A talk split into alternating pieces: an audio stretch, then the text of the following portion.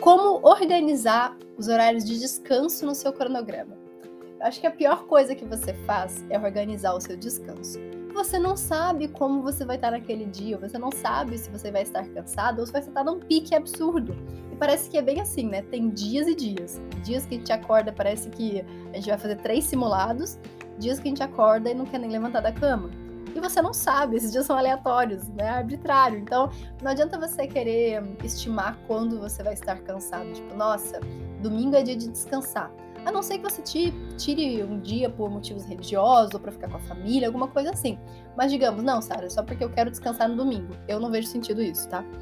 Então, se for só por questão de descanso, descanse quando você estiver cansado. Seja uma segunda-feira, seja uma quarta-feira, seja uma sexta-feira, seja um domingo.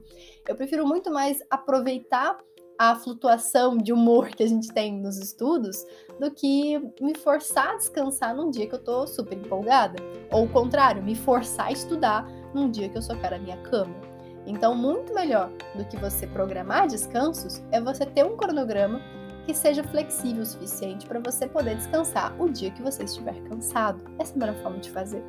E isso, gente, o método Questiona faz muito bem.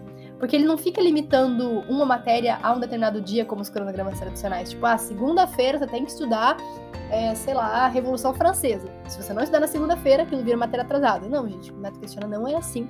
Até porque o cronograma ele te acompanha, em vez de você ficar tentando correr atrás de cronograma. Beleza, galera? Então, eu sempre deixar o link para vocês também.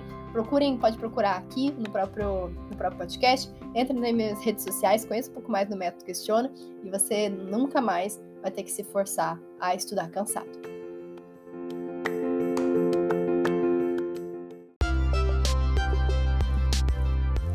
Eu sou a Sara Schaumeyer, médica pelo FRJ e mentora de vestibulandos. Hoje você ouviu mais um episódio do podcast, o podcast do arroba Método Questiona.